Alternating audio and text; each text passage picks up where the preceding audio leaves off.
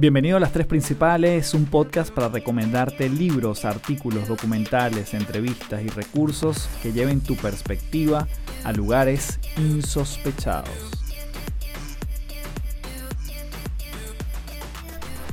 Hello, hello, bienvenido a Las Tres Principales. Mi nombre es Carlos Fernández, arroba Café del Éxito en todas las redes. Como siempre, un placer estar aquí compartiendo contigo contenido que espero sea de valor en estas tres principales. Hoy con un episodio muy especial, con un tema que a mí me apasiona desde hace años, que es el tema del storytelling, la capacidad de contar historias para influir en otros. Y esto lo puedes utilizar desde el mundo presencial en tu trabajo, desde tus historias que montas en quizás las redes sociales, un post que vayas también a, a colocar allí, por ejemplo, en Instagram. Es decir, el poder de contar historias es inimaginable y no tiene además ningún rubro específico a donde se acote. Yo que me dedico a dictar conferencias, talleres en empresas, incluso en mis acompañamientos uno a uno, he utilizado esta herramienta muchas veces sin mayor conciencia, pero sabiendo la utilidad del poder de una historia, pero cuando le he tomado más la práctica, cuando he entendido el impacto que tiene y la posibilidad de que la gente se lleve mensajes en el largo plazo, es justamente una herramienta que nunca falta en ninguna de mis intervenciones. El poder de contar historias puede realmente no solo cambiar tu vida, y te lo digo de corazón, sino impactar a muchas más personas. Porque es la estructura que podemos seguir para transformar algo aburrido en algo divertido, algo tradicional en algo inspirador, una presentación que tiene mucho número, transformarlo en algo que la gente diga, wow, todo eso es con el poder del storytelling y en esta oportunidad le vamos a poner un, apellido que es el storytelling estratégico. Y es allí donde invité a César Castro, que es un maestro en toda esta, esta filosofía, esta estructura, esta manera de ver la vida, y él nos va a estar contando cómo podemos nosotros contar historias de forma estratégica justamente para el impacto que nosotros deseamos en lo personal y profesional. César tiene un podcast que se llama justamente Storytelling Estratégico, que lo puedes conseguir en las notas del episodio, donde paso a paso nos va llevando por más profundidad en este maravilloso tema. Antes de comenzar, como siempre, te invito a que seas parte de mi comunidad en patreon.com slash café del éxito. Una comunidad para desarrollarnos de forma personal, vernos toda la semana. Y además, desde 3 dólares puedes apoyar este podcast y te llevas una cuarta recomendación, como esto se llama las tres principales, te llevas una cuarta recomendación todos los lunes.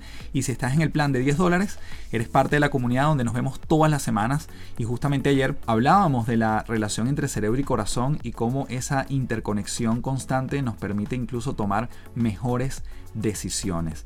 De esos temas y muchos más, además muy diversos, siempre estamos tocando semana a semana en www.patreon.com slash café del éxito. Anímate, prueba un mes y sé parte de esa comunidad que cada quien está viviendo sus propios procesos de cambio, de transformación y de mejora personal. Así que sin más, nos vamos desde ya hablando de storytelling estratégico de la mano del gran César Castro.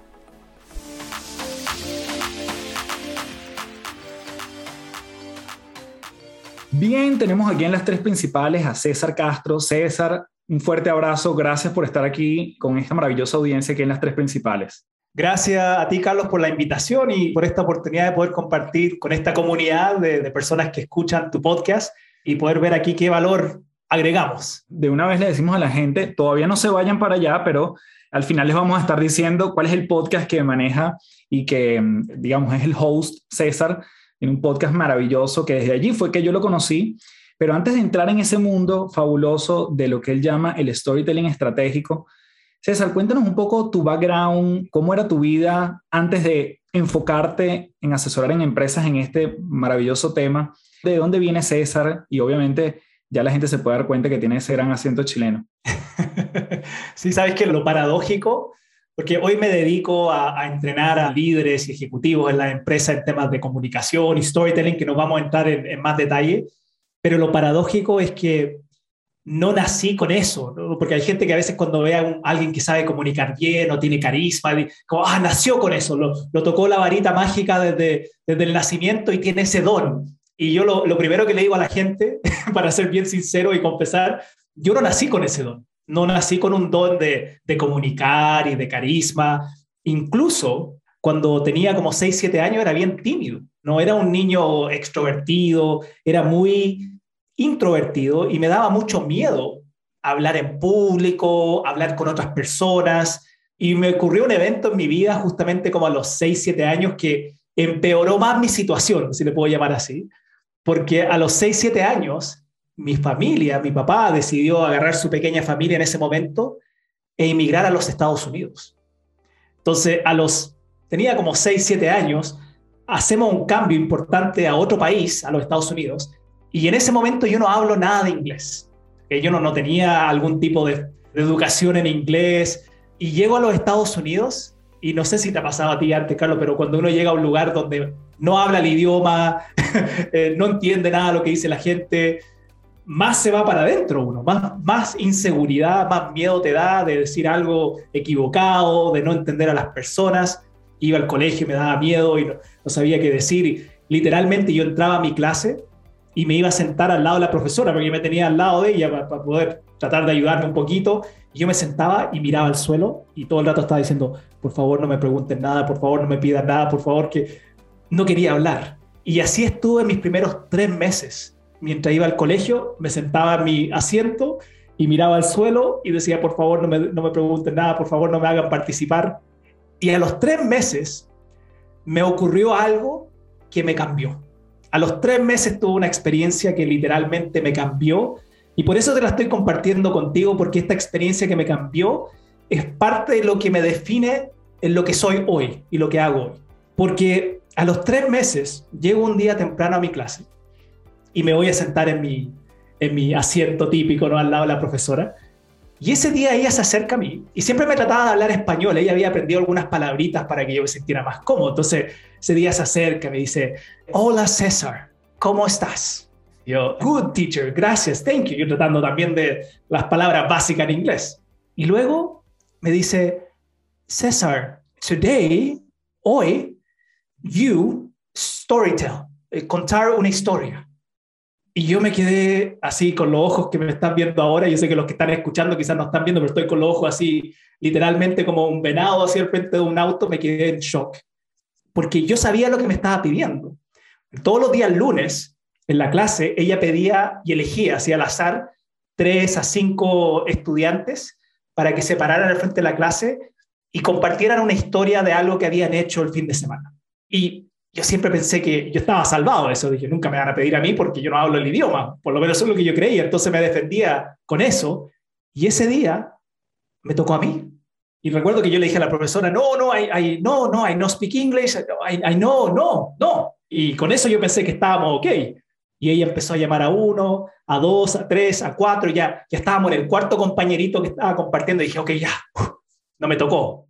Y de repente escucho, César, César, it's your turn, es tu turno. Y me paro, mi corazón a mil por hora y empiezo a caminar hacia el frente de la clase con las piernas tiritonas. Y, y cuando ya me doy vuelta para mirar a toda mi clase, y éramos como 25, 30, y quedo ahí congelado. Y empiezo, ah, ah, y a pensar, ¿qué historia tengo? ¿Qué historia tengo? Y recuerdo de repente una historia recordé una experiencia de un viaje que habíamos hecho con mi familia semanas antes. ¿eh? Habíamos ido a, camping, que me papá encantaba salir a hacer camping. Y empecé con mi inglés Tarzán a compartir esa experiencia. Ahora, yo pensaba que estaba contando una gran historia, en verdad fueron como 30 segundos, ¿no? Fue una cosa muy, muy básica y me encantaría decirte a ti ahora y a la audiencia que está escuchando que ese día se abrió los cielos y que se me alumbró una columna de luz, como diciendo, tú ahora estás destinado a esto. No, no, no me ocurrió eso. Solamente conté una historia. Y no fue ni una buena historia. Y salió con mi inglés medio de Tarzán y ni sé si me entendieron. Solamente recuerdo que terminé mi historia y me fui a sentar. Y todavía con la adrenalina del momento, ¿no? con el corazón, me voy a sentar. Y lo primero que hago cuando ya me siento es que literalmente hundo mi cara en mis manos. Y empiezo a decir, César, lo hiciste pésimo horrible, pésima historia, nadie te entendió, ah, ¿por qué lo hiciste? Y cuando, después de, estar golpeándome psicológicamente como por un minuto, ya empiezo a, sacar mi cara de mis manos y a mirar a mis compañeros todos mis compañeros me estaban haciendo así, con el dedito para arriba, el dedito, dedito gordo para arriba para los que están escuchando. Que eso es, eso es una señal universal de aprobación, de good job, de bien hecho. Y ese, ese momento, ese momento me cambió. Ese dedito para arriba, ese good job, me cambió. Porque siempre digo, la ventaja que yo tuve no es que nací con este don. La ventaja que tuve es que a los siete años pude vivir el poder de las historias. Pude vivir lo que se siente el pararse al frente de una audiencia y contar una historia. Y esa es, esa es la ventaja, que si es que yo tengo alguna ventaja, es que tuve esa experiencia que me marcó, porque después de ese día me encantó tanto esa sensación de poder pararme frente a mi clase, de tener esa aprobación, de generar esa conexión, que es lo que yo llamo el poder de las historias. Claro. Que después todos los lunes, adivina quién levantaba la mano cuando la profesora preguntaba, yo era el primero que levantaba la mano. Yo, mi, mi, mi, mi, mi. Y mira, los primeros años no era bueno en esto, lo hacía nomás porque me gustaba esa sensación, pero no es que me fluían las historias con facilidad, pero a los dos, tres años ya empecé a competir. Incluso hacíamos una competencia en mi clase y empecé a competir en mi clase. Y empecé a ganar la competencia en mi clase. Y después me invitaron a participar en la competencia de todo el colegio. Y empecé a ganar esa competencia del colegio. Y a los 11 y 12 años tuve el, el privilegio, el honor de poder participar en una competencia nacional de storytelling en los Estados Unidos. Y gané. Gané esa competencia storytelling. Me invitaron a participar del Festival de Storytelling en Timpanogos, que es uno de los más grandes que hay en los Estados Unidos. Y pude, con 12 años, cinco años después de esta experiencia que había tenido, ¿no? de, de estar temblando, cinco años después me pude parar frente a 5.000 personas a contar una historia. Y desde ahí comenzó todo esto. Ahora, yo nunca pensé que como adulto me iba a dedicar a entrenar o enseñarle a otros cómo contar historias, porque yo pensaba que todos ya lo sabían hacer, como cuando uno hace algo desde chico, tú empiezas a pensar como que el resto lo hace también, ¿no? Porque todos, todos cuentan historias, yo decía, todos cuentan historias, no voy a tener que dedicarme a enseñarle a otro a contar historias. Y lo que me fue pasando en mi vida después profesionalmente, cuando ya terminé la universidad, estudié psicología, hice un magíster en psicología organizacional y me puse a trabajar en el mundo corporativo. Y me empezó a ir muy bien en el mundo corporativo. Empecé a crecer rápido en esa famosa jerarquía organizacional. Yo pensaba porque era bueno, porque yo tenía algún talento. La verdad es que era porque contaba buenas historias. Y cuando tú sabes contar buenas historias y sabes presentar bien y sabes comunicar bien, te empiezan a ascender rápidamente, ¿no? Porque generalmente es como destaco más, porque uno comunica bien y a los 26 años ya era gerente en una multinacional y me estaba yendo excelente y desde afuera la gente me veía y todo súper bien, pero, pero yo me sentía igual un poquito vacío, como que me estaba yendo bien, pero sentía como que mm, no sé si quiero hacer esto el resto de mi vida. Déjame interrumpirte allí, disculpa César, para preguntarte, ¿en qué ciudad de los Estados Unidos viviste? ¿Por cuánto tiempo? Y si ese recorrido hasta los 30 ¿Fue mixto entre otros países dentro de los Estados Unidos o ya aquí en Chile? ¿Y cómo te marcó eso de, estar en otra cultura para entender esta importancia? Porque además tú dices una competencia de storytelling, básicamente es una cultura que honra el hecho de contar historias, si no, no hubiesen competencia. Sí, así es.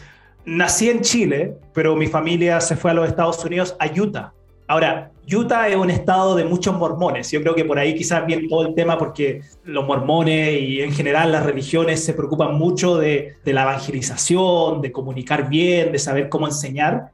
Entonces, en los colegios, aun cuando los colegios no eran mormones, sí te iban enseñando desde chico y te iban empujando a comunicar y a vencer el miedo de comunicar, a vencer a poder pararte frente a una audiencia y, y en el caso mío me enseñaban storytelling. Es decir, tengo esa ventaja de que a los 6, 7 años en el colegio me enseñaron a contar historias y me llevaron a festivales donde yo podía ver grandes storytellers, gente que se dedica profesionalmente a eso.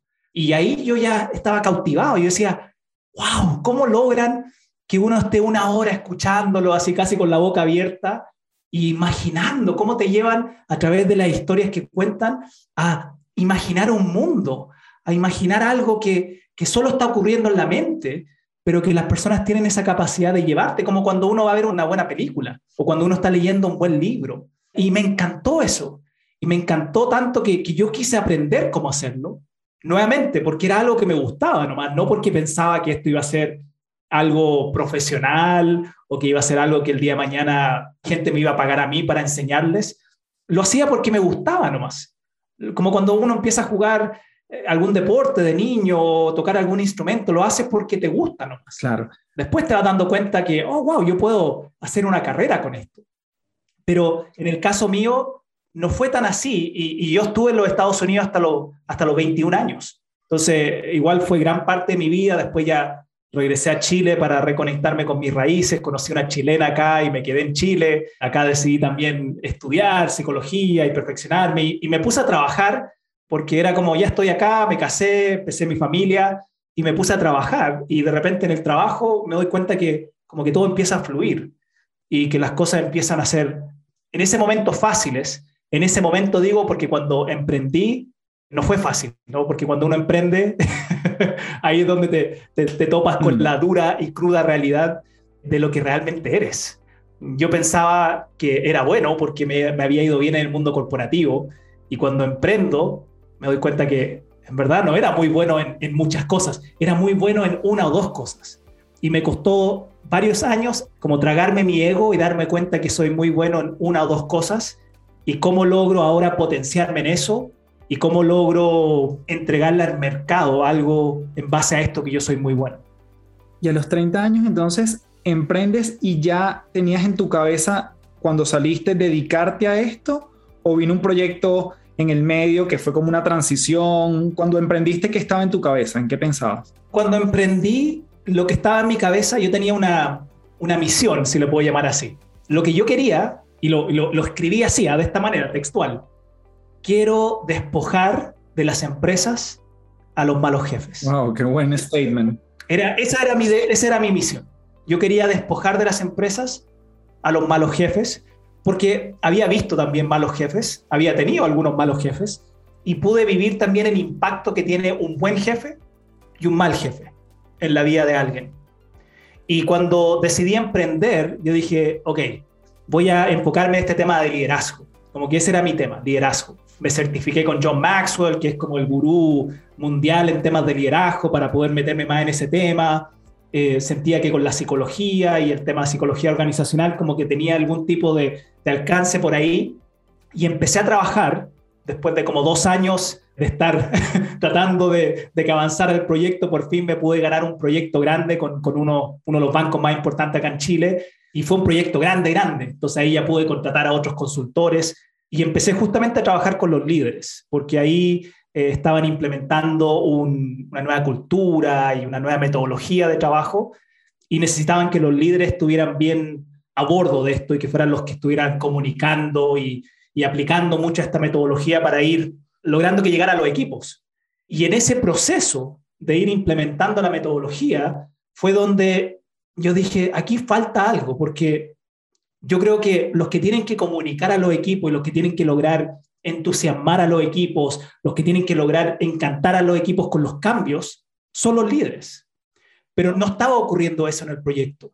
Y cuando los líderes hacían bajadas, porque típico en las empresas como ya el líder va a hacer la bajada y tú acompáñalo, yo veía que el gerente cuando se juntaba con su equipo a hacer estas bajadas, en vez de entusiasmar, en vez de elevar la energía, en vez de, de enamorar a la gente, los equipos se quedaban dormidos.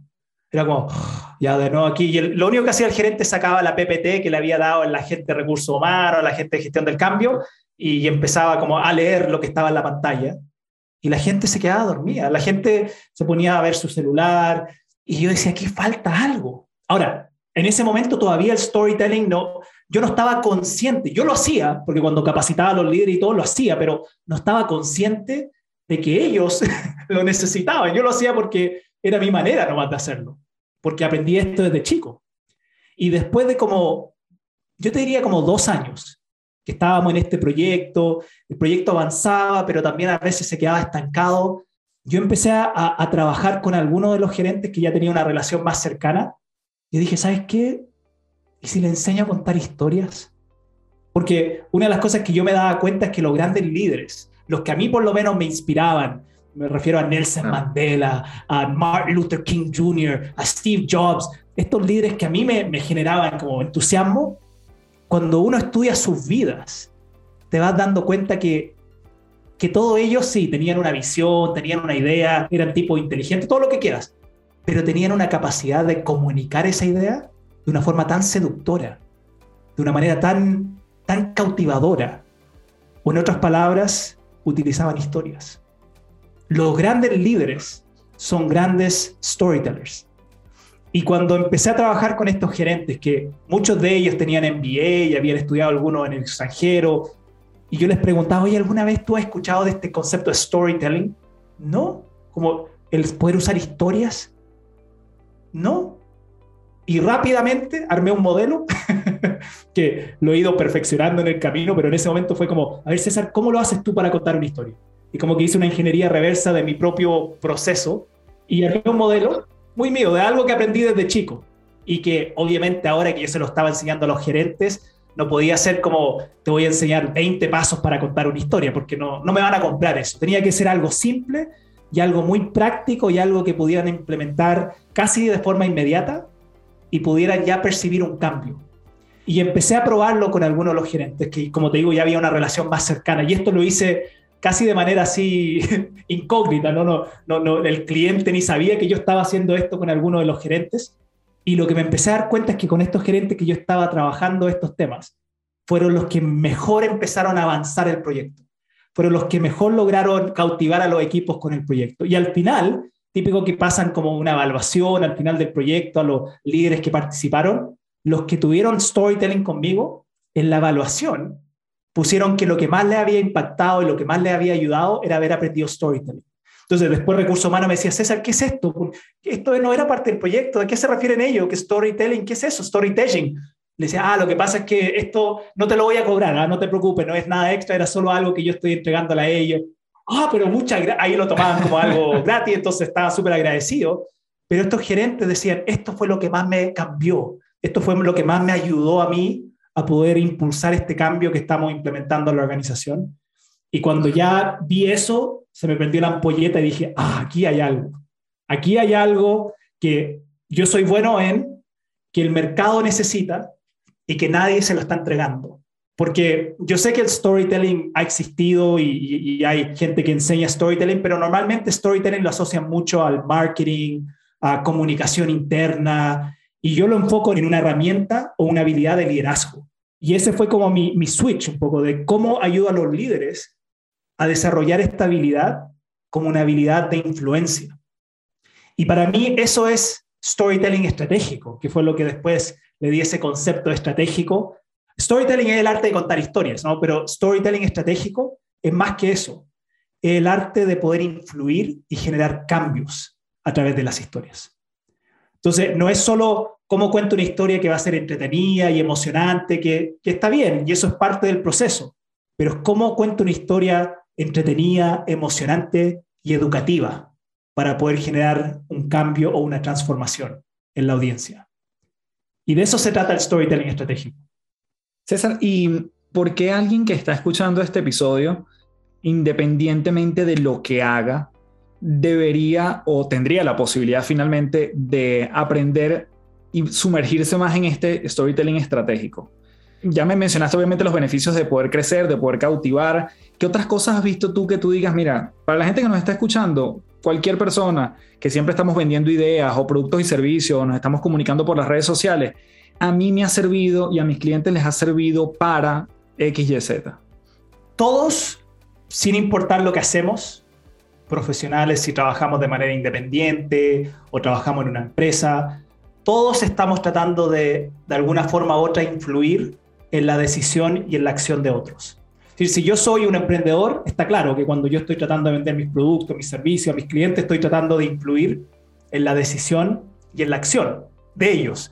Si yo soy un profesional dentro de mi empresa y voy a una reunión, una presentación con mi gerente o con mis colegas, estoy tratando de influir en la decisión y acción de ellos porque quiero que me apoyen en este proyecto o que me aprueben el presupuesto, pero es influir es algo que todos estamos tratando de hacer y cuando hablo de influir me refiero a cómo logro influir en la decisión y en la acción de otros.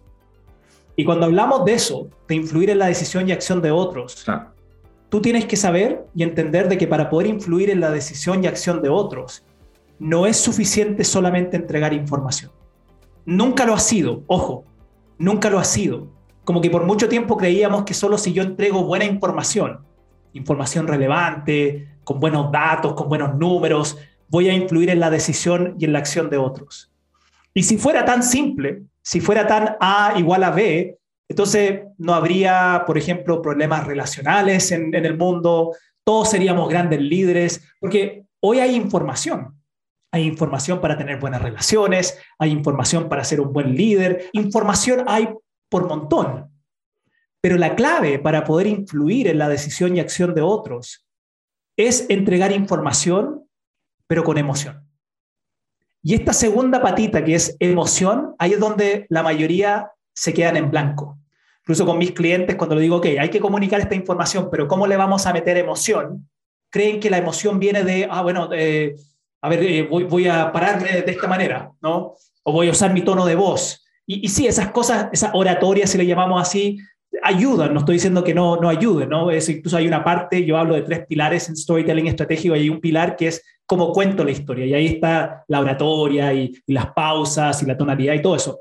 Pero, pero, cuando hablamos de emoción, justamente eso tiene que ver con las historias, porque las historias son el mejor vehículo, y siempre lo ha sido, no es algo que inventé yo, siempre ha sido así las historias son el mejor vehículo para impactar en las emociones de las personas. Porque una buena historia, una buena historia, y hago énfasis en eso, una buena historia, es más que solo información, sino que es una experiencia. Yo me, quedaba hipnotizado cuando iba a escuchar storytellers, los storytellers profesionales y que te tenían una hora y, y uno se olvidaba que estaba ahí porque tu mente se iba a otro lugar. Ellos lo que estaban haciendo a través de sus historias es generando una experiencia. Te estaban entregando información, pero con emoción. Y con esa experiencia que te generaban, influían en entregarte un valor, en entregarte algún mensaje, en entregarte alguna idea, en tratar de influir en alguna decisión o alguna acción tuya hacia el futuro. Y eso es lo que yo creo que logran las buenas historias y por eso creo que todos, todos, tenemos que buscar la manera de, trabajar y desarrollar esta habilidad que de alguna manera está en nosotros, porque todos somos contadores de historias, pero entre ser un contador de historias, hacer un buen contador de historias, hacer un storyteller estratégico, hay, hay distintos niveles. Y César, te quería preguntar, por, creo que es además una metáfora excelente que me permite hacer el puente para poder después decirte cómo construimos una buena historia en esta estructura o en estos pilares que nos puedas comentar. Sé que en tu podcast hay muchos datos, tú cuentas además dentro del proceso de storytelling, tú cuentas una historia que es muy emblemática, que tú repites mucho, que es el remedio y el yogur con tu hijo. ¿Nos puedes ayudar a tender ese puente con esa metáfora y cómo empezamos a construir nosotros una buena historia? Sí, buen, buen punto. Y yo justamente lo que hago, hoy en día hago muchas formaciones y charlas a alto ejecutivo. Entonces, cuando la gente me dice, es que uno cuando va a hablar a un gerente o va a hablar a alguien, uno no puede usar historias personales o historias de su infancia, porque uno, si va a hablar con el gerente, tiene que hablar de números. Yo te puedo decir, por evidencia propia, que eso no es verdad. Porque yo no hago eso. Incluso cuando voy a reuniones, yo cuento historias. Y dentro de la historia igual meto datos. Por ejemplo, acá yo te he contado historias y dentro de la historia estoy generando conexión. Ah, desde chico sabe hacer esto. Ah, él ganó una competencia de storytelling. Ah, él estudió psicología. Ah, él ha estado en el mundo corporativo. Yo te he estado entregando un montón de mensajes sin que tú estés consciente que lo que hacen es que me posicionen en tu mente como un experto. Y yo lo he hecho estratégicamente. Ahora, esto suena como que nomás estoy contándote historias, pero yo he hecho esto tantas veces que ya sé cuáles son las historias que van a funcionar y cuáles no van a funcionar. Entonces, cuando comparto la historia de mi hijo, la del jarabe con el yogur, yo utilizo esa historia justamente para poder, por un lado, mostrarte lo que es storytelling estratégico. Porque lo que me doy cuenta es que la gente que enseña storytelling, porque hay algunos que enseñan, muchos te enseñan storytelling, pero solo desde la teoría. Y ahí tú puedes agarrar un libro y, agarrar el modelo y, y enseñar la teoría, como que tú sabes de storytelling. Pero yo te voy a decir algo, para que tú sepas quién realmente es un storyteller y quién no es, pregúntale, cuéntame una historia. Porque así es como tú realmente sabes quiénes son los storytellers y quiénes son solo los teóricos de storytelling, los que saben contarte historias y los que saben enseñarte a través de la historia. Entonces lo que yo hago al principio de mis charlas generalmente es que yo cuento la historia del jarabe con el yogur, porque por un lado quiero enseñarte, quiero mostrarte lo que es storytelling estratégico y es mucho más entretenido y emocionante y recordable que te cuente esa historia a que te dé una definición teórica de lo que es storytelling estratégico. Entonces, en resumen, yo cuento una historia de una experiencia que tuve con mi hijo hace unos años, donde tenía que darle un medicamento porque estaba enfermo y no quería y no quería y no quería. Y yo trataba de jugar el avioncito, trataba de decirle que mirara al dinosaurio y nada funcionaba, hasta que al final ya, como última intento de desesperación, llamo a mi esposa, que ese día estaba afuera, y, le pregunto, ¿qué hago? Este niño chico no quiere tomarse el medicamento, ¿qué hago? Y, y ella me dice, César, anda a la cocina, saca un yogur y mete el jarabe en el yogur, mézclalo. Y no le des el jarabe a Tomás, dale un yogur con jarabe. Y yo un poco así como, mm, no sé si esto va a funcionar, porque yo intenté hacer un montón de cosas y el juego del avioncito y, y nada funcionó. Al final voy a la cocina, mezclo el jarabe con el yogur y subo a su pieza y no le digo, Tomás, mira, tengo un jarabe, le digo, Tomás, tengo yogur. Y él se para del suelo y agarra el yogur y se lo toma todo, tomándose el yogur con el jarabe, sin que él se diera cuenta que estaba tomando el, el jarabe. Y ahí yo me quedé mientras miraba esta escena de mi hijo tomándose todo el yogur con tanto gusto, con tanto entusiasmo, y decía, ese es el secreto. Ese, ese es el gran secreto. Hay que meter el jarabe en el yogur.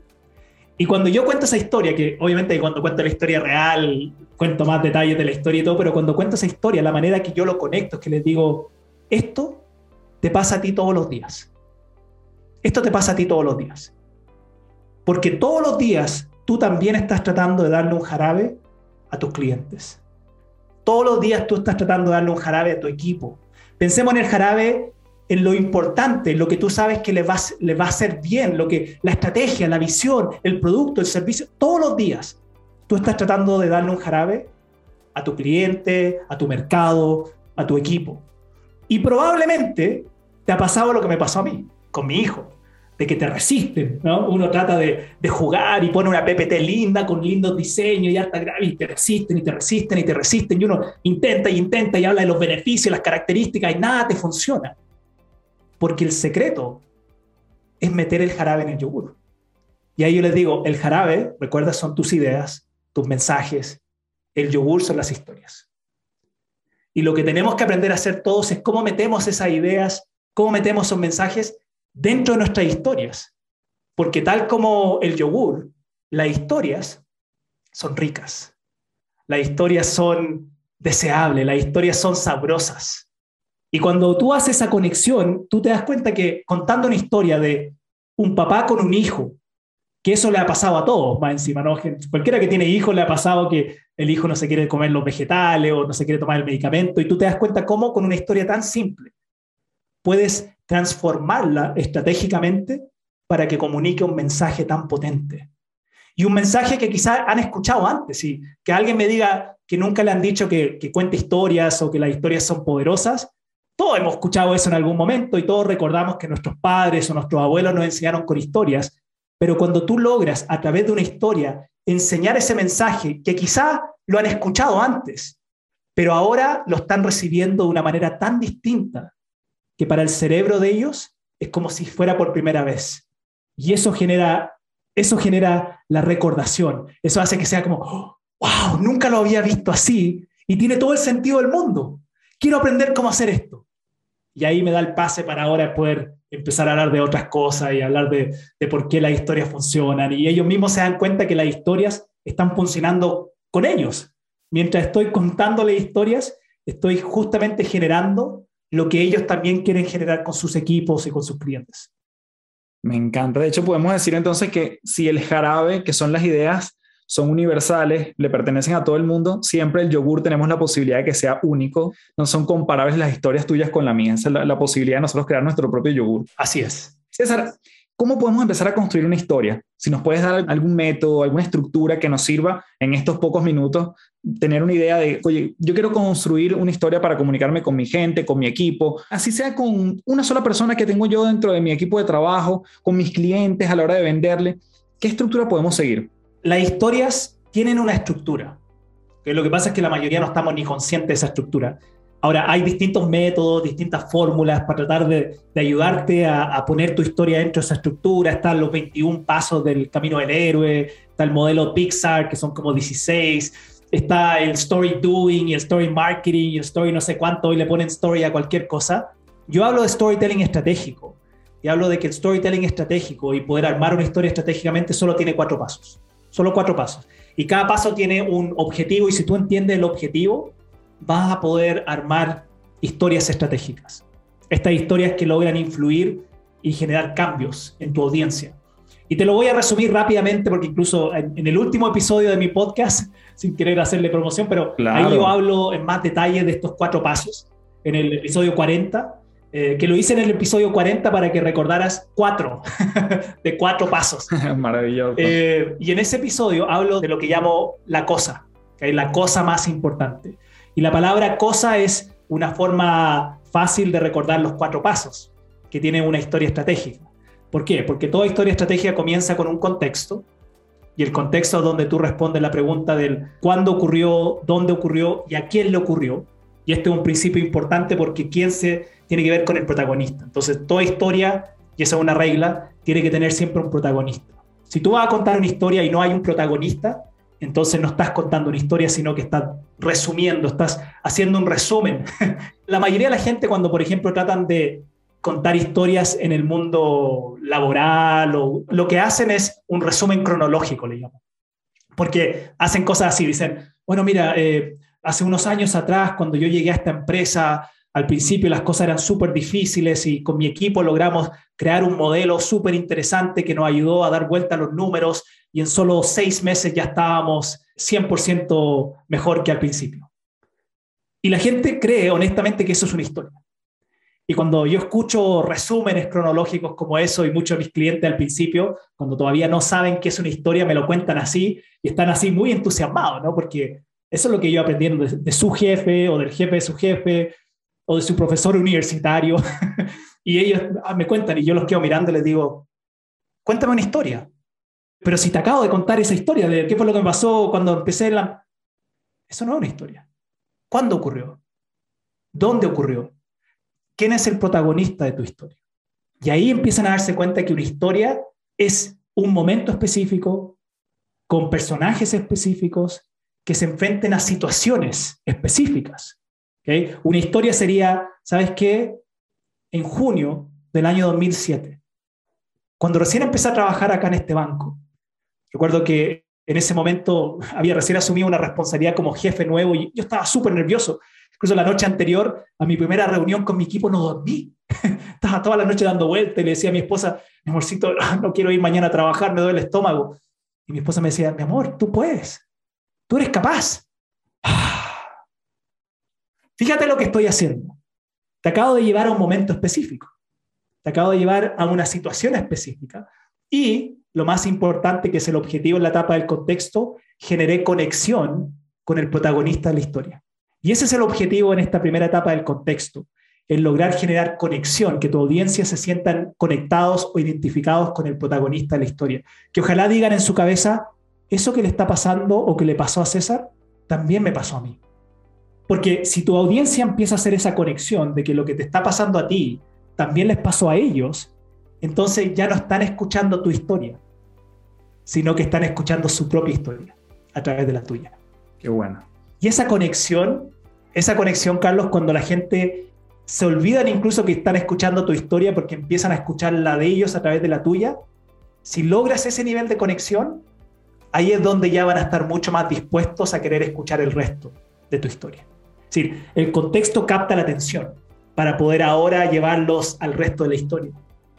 Y el próximo paso, paso dos, es obstáculos. Ahora tiene que haber un obstáculo, ahora tiene que haber una dificultad, algún conflicto, algún tipo de, de dificultad, de desafío, de fracaso. Tiene que haber algo ahora que el protagonista se tiene que enfrentar con para que la historia valga la pena contar. Y voy a ser muy enfático acá. Si la historia que tú quieres contar no tiene algún tipo de obstáculo, algún tipo de desafío dificultad, no vale la pena contarla. No vale la pena contarla. Ahora, lo interesante, aun cuando te digo esto, es que prácticamente todas las experiencias o historias de nuestra vida siempre tienen oposición. Lo que nos sucede es que estamos buscando como alguna cosa sensacional, ¿no? Que tiene que ser alguna historia donde casi, no sé, vida o muerte o luché con un animal. Yo conté una historia de un papá tratando de darle un medicamento a un hijo, pero hay oposición. No puedo darle el medicamento a mi hijo, hay un conflicto y tengo que buscar la solución. Y ese conflicto, aunque sea simple, aunque sea algo muy como cotidiano, ya es suficiente para considerarlo un obstáculo dentro de la historia. Y lo que tú buscas en esta etapa del obstáculo es aumentar la emoción, que tu audiencia que ya se conectaron con el protagonista ahora en la etapa del obstáculo estén invertidos emocionalmente en tu historia. Mientras te estén escuchando, estén sintiendo lo que tú estás sintiendo, la ansiedad o el miedo o el nerviosismo o la frustración que el protagonista está sintiendo. Porque mientras la gente se invierte más emocionalmente en tu historia, entonces tú vas a poder influir más en ellos después. Cuando la gente se invierte emocionalmente en algo, incluso baja su juicio crítico y racional frente al tema porque ya están invertidos emocionalmente contigo. Y el próximo paso después de que logra esto es la solución. Aquí es donde después ya la historia tiene que tener una solución, un desenlace, como se le llama. Y, muchas veces la solución o el desenlace puede ser literalmente el protagonista solucionó el problema o aprendió algo que le generó un cambio. Todos tenemos situaciones donde, donde quizás no logramos solucionar el problema, pero sí logramos cambiar por lo que vivimos. ¿Me explico? No todas las historias siempre tienen un, un final feliz, pero sí tienen por lo menos un aprendizaje o tienen algo que yo saco de esta experiencia que me sirve para poder enfrentar la próxima de mejor manera. ¿Se entiende? Sí, 100%, me encanta. Sobre todo porque además es algo muy aplicable y repito los pasos, contexto, obstáculo y solución, resumiendo un poco lo que dijiste, podemos nosotros estructurar nuevamente una propuesta para un cliente. Incluso yo veo los carruseles en Instagram, los buenos carruseles en Instagram cuentan una historia que realmente pueden, tienen la posibilidad de pasar por esa, por esa ruta que tú también nos entregaste ahorita. Sí, y el cuarto paso, que es lo que transforma una historia en algo estratégico, el cuarto paso es el más importante de todo este proceso, porque el cuarto paso es el jarabe, el cuarto paso es el medicamento. El cuarto paso de este proceso, de este modelo, le llamo el aprendizaje. Pero aquí cuando hablo de aprendizaje me refiero a cuál es el aprendizaje que le vas a dejar a tu audiencia. No es cuál es el aprendizaje que yo obtuve a través de mi historia, es cómo se aplica esto ahora que yo aprendí a mi audiencia. Porque hay una pregunta que tú siempre tienes que estar consciente de que tu audiencia se está haciendo. Cuando te están escuchando tu historia, tú puedes contar una historia divertida y emocionante y la gente igual va a estar ahí pasándola bien contigo, pero al final de tu historia, la gente siempre se va a preguntar, ¿qué tiene que ver esto conmigo? ¿Por qué me debería importar esto? Fuera de que la pasamos bien y fue entretenida, pero ¿qué tiene que ver conmigo esta historia? Y eso qué tiene que ver conmigo, la respuesta a eso es el aprendizaje, es lo que tú le quieres entregar a tu audiencia. Cuando yo cuento la historia del jarabe con el yogur, al final de la historia, la solución de la historia es que yo logro darle el jarabe a mi hijo a través del yogur y logro darme cuenta que el gran secreto era meter el jarabe en el yogur. Y si yo termino la historia ahí, queda como una buena historia. Ah, mira, César aprendió cómo darle el jarabe a su hijo, fue entretenida, me reí un rato, me pasa a mí también. Pero lo que hace que esta historia sea estratégica es porque no la termino ahí, sino que cuando termina ahí la historia, lo que yo hago después es le digo, ¿y qué tiene que ver esto contigo? Yo respondo la pregunta que yo sé que la audiencia se está haciendo, y, qué tiene que ver esto contigo? ¿Sabes qué? Esto tiene que ver todo contigo. ¿Sabes por qué? Porque a ti te pasa lo mismo, todos los días, cuando tú estás tratando de darle a tu propio cliente o a tu propio equipo un jarabe. Y ahí todos, cuando están escuchando esta, esta conexión que hago, están así, ah, sí, tiene razón, y están moviendo la cabeza así, mm", y ahí digo, ok, están entendiendo. Porque lo que estoy haciendo ahora es respondiéndole la pregunta que tienen en su cabeza de, ¿qué tiene que ver esto conmigo? Ah, ahora entiendo qué tiene que ver conmigo. ahora entiendo que al final esto me pasa a mí también y lo que él me está tratando de enseñar es que yo también tengo que meter el jarabe en el yogur. El jarabe es mi mensaje, es mi visión, es mi objetivo, es mi meta. El yogur son las historias. Entonces, yo cuento esta historia y me ha pasado que he visto a un cliente o he visto a alguien que ha participado de esta conferencia un año después. Y un año después me dicen, César, estoy metiendo el jarabe en el yogur. Cada vez que tengo que hacer una presentación, estoy metiendo el jarabe en el yogur. Y es así de fácil. La gente recuerda meter el jarabe en el yogur y recuerda la historia y recuerda lo que yo anclé como aprendizaje a esa historia. Y ahí es donde tú puedes influir en la decisión y en la acción de las personas. César, ya para ir cerrando entonces, número uno, que nos puedas recomendar ampliamente, explícitamente, tu podcast, donde la gente puede conseguirte. Y como esto se llama las tres principales, si nos puedes dejar tres cosas, recomendaciones para seguir indagando más en esta fabulosa historia que, que se ha convertido este episodio. Ok, mi podcast se llama Storytelling Estratégico. Mira, no, no es más, más, simple que eso, ¿no? Hemos hablado de storytelling estratégico todo este episodio contigo y mi podcast se llama Storytelling Estratégico. Lo puedes encontrar en Spotify, en, en Apple Podcasts, en Stitcher. Pones Storytelling Estratégico y es el único, el único podcast de storytelling estratégico en el mundo. Entonces va, va, a aparecer inmediatamente.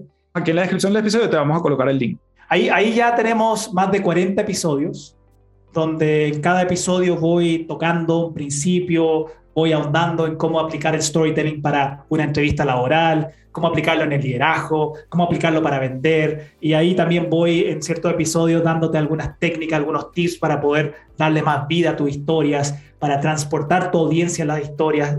Técnicas que yo sé que te van a encantar si es que lo que tú quieres es poder influir con tus ideas y con tus mensajes.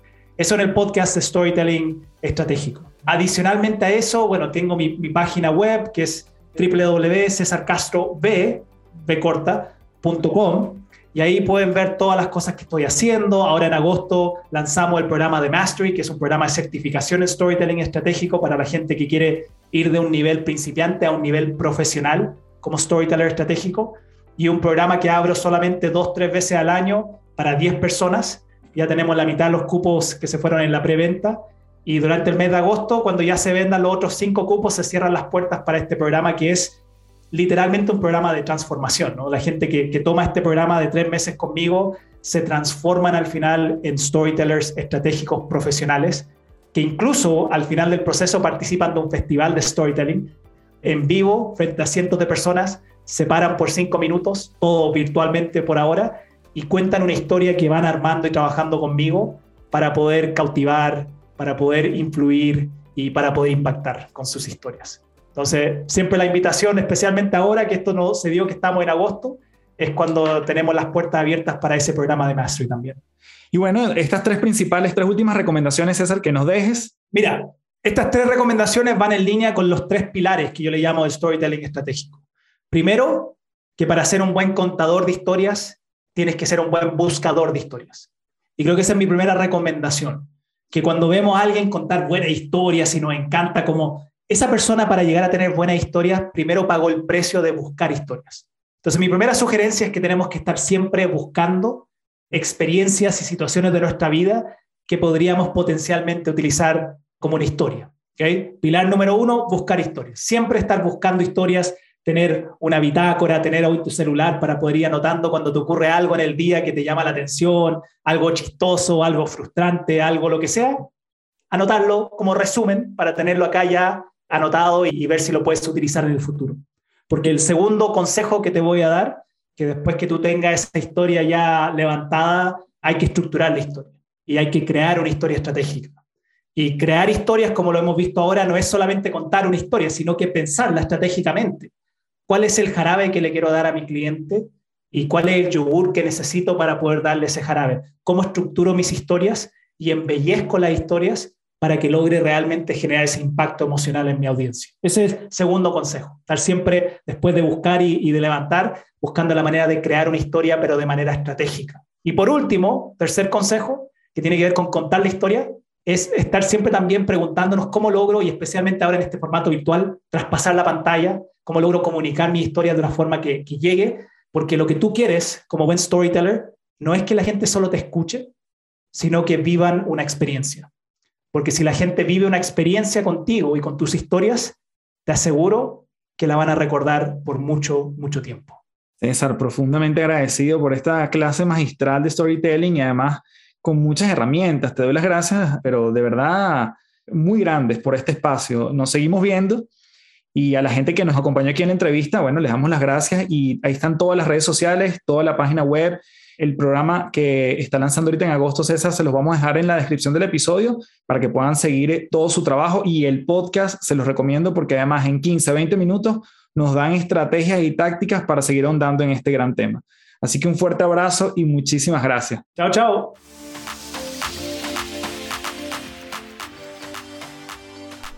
Gracias por llegar hasta aquí. Espero que estos cuatro elementos eh, que nos explicó César te inspire para seguir contando historias o incorporarlas en tu día a día, porque nuevamente esto no se remite ni a una profesión ni a una industria específica, lo podemos y podemos utilizar y podemos echar mano de esto en cualquier momento. Así que nuevamente te extiendo la invitación para que seas parte de patreon.com slash café del éxito, mi comunidad en línea. Y como siempre, tu review en Apple Podcast, tu comentario en Instagram me sirve un montón para saber cómo te está aportando las tres principales. Te lo agradezco muchísimo de antemano y como siempre me despido diciéndote, transfórmate en paz. Chao, chao.